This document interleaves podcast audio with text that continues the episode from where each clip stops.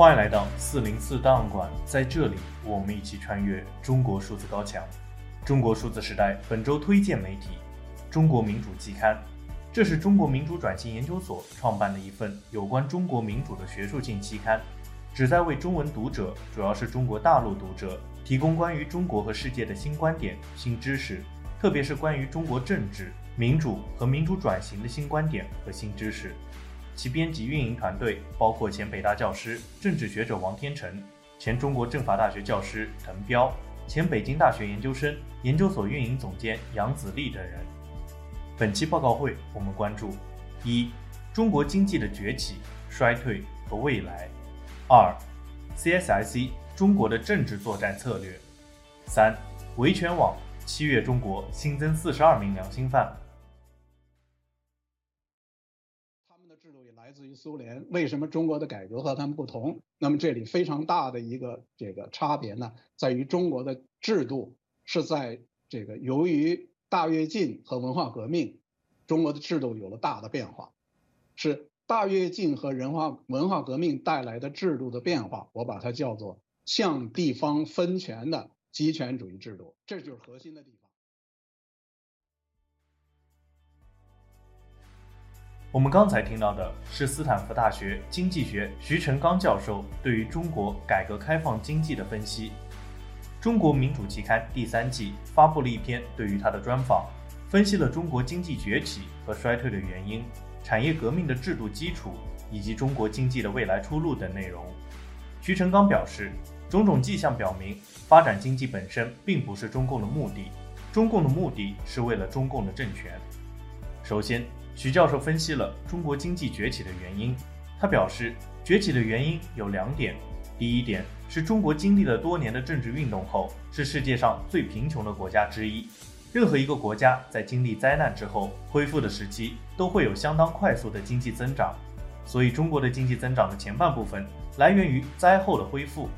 第二点，他将中国的经济崛起和东亚四小龙等国家相比较，认为并没有特殊点，而且由于中国依然是发展中国家，所以还不如这些国家。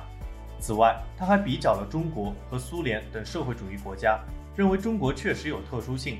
主要在于它允许私营企业发展，以及中国能在一段时间里融入了全球化的体系。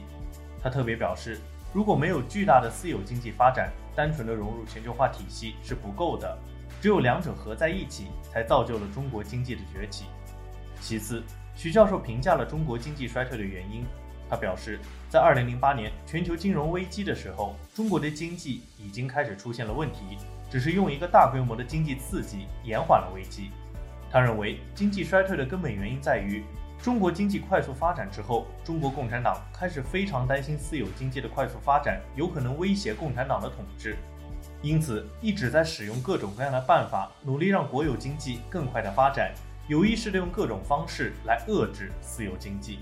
他特别提到了中国的房地产行业，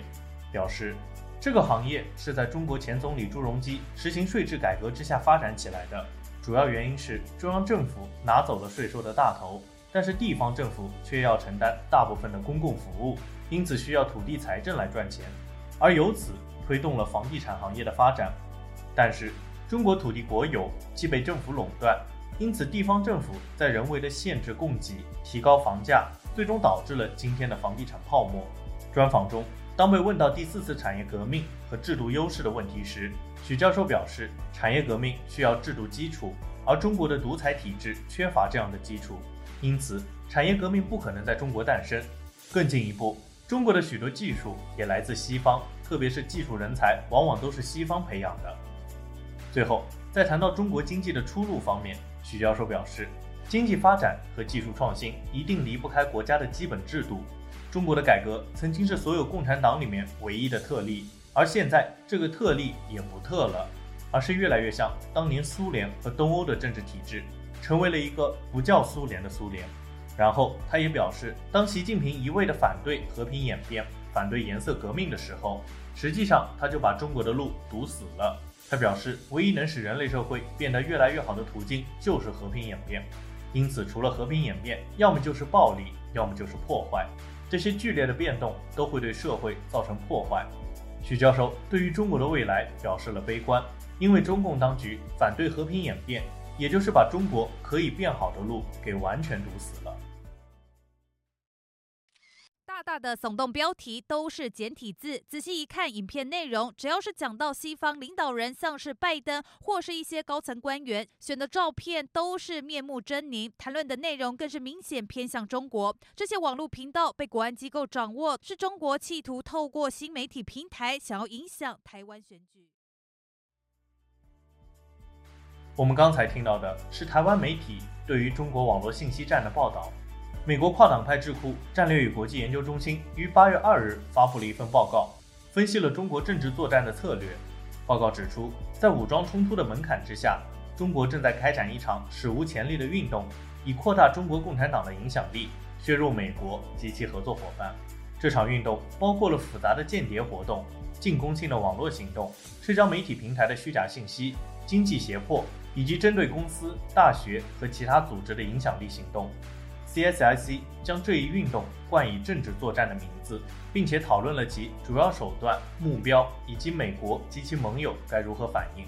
首先，报告表示，中国当局正在对于美国的学术机构、公司、政府机构和非政府组织进行广泛的渗透。CSIC 采访的一位联邦调查局高级官员称：“我们从未见过中国在美国本土及其周边地区采取如此大规模的情报和影响力活动。”其次，政治作战的主要对象就是美国。具体来讲，主要的行动包括了情报行动、网络行动、信息以及虚假信息操纵、统战行动、非正规军事行动和经济胁迫等六大类。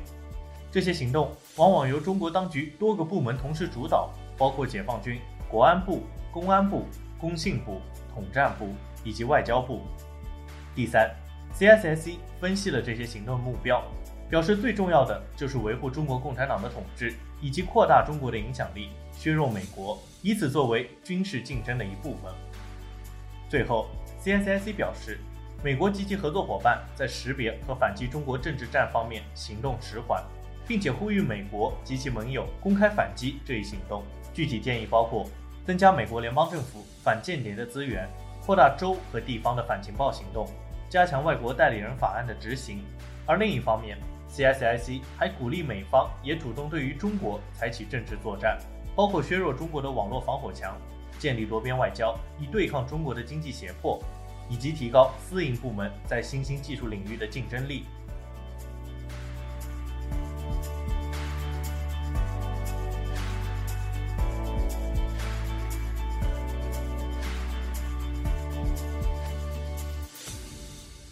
我们最后关注。公民维权志愿者联网组织维权网于七月三十一日发布了七月中国大陆在押政治犯、良心犯阅读报告。根据该报告，维权网上期名录中的三十六人已被刑满释放或是取保候审，另有三人被判处有期徒刑不等。本期新增六人被刑事拘留，以及三十六人被判刑，共计四十二人。被捕的主要原因是参加白纸运动、从事人权活动、宗教活动以及维权上访等。特别值得一提的是，在现有的信息下，来自新疆阿图什市的维吾尔族女孩卡米莱瓦伊提成为了唯一在白纸运动中被判刑的年轻人。卡米莱瓦伊提在二零二三年三月二十五日被新疆克孜勒苏柯尔克孜自治州阿图什市法院以宣扬极端主义罪被判处有期徒刑三年，刑期至二零二五年十二月。目前，她在新疆喀什木什女子监狱服刑。她于二零零四年出生。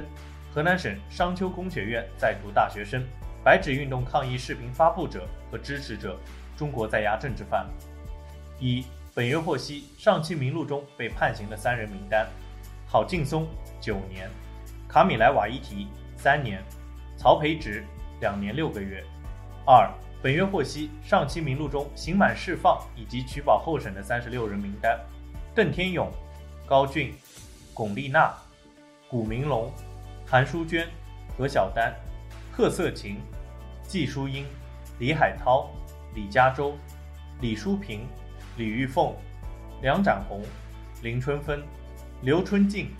刘翠梅、罗明春、邱玲、沈燕桥、王翠萍、王广学、王海琴、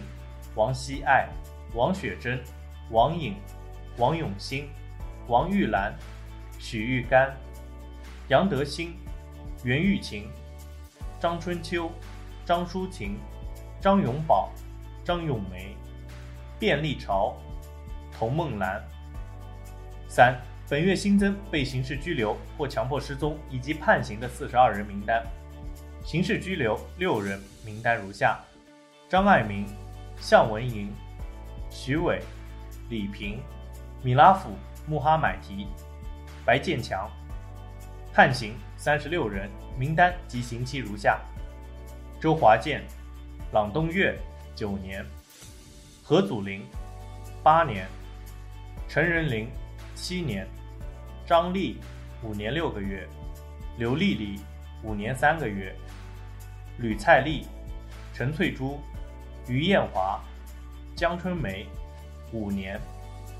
苏慧丽、李志军四年六个月。王英、甄世杰、马长青、王林四年；张桂平、高培法、高文龙、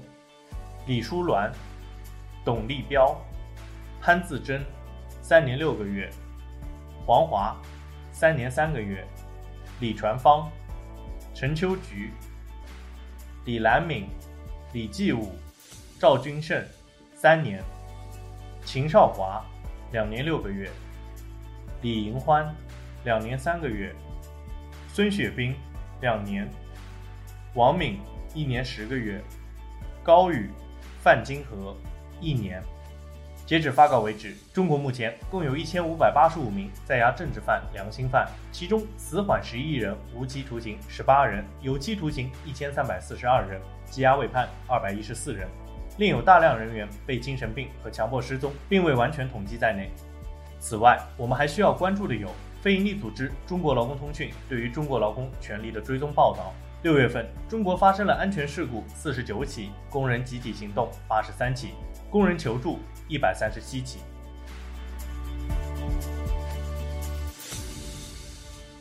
以上就是本期报告会关注的全部内容。中国数字时代 CDD 致力于记录和传播中国互联网上被审查的信息，以及人们与审查对抗的努力。欢迎大家通过电报 Telegram 平台向我们投稿，为记录和对抗中国网络审查做出你的贡献。投稿地址请见文字简介。阅读更多内容，请访问我们的网站 ctt.media。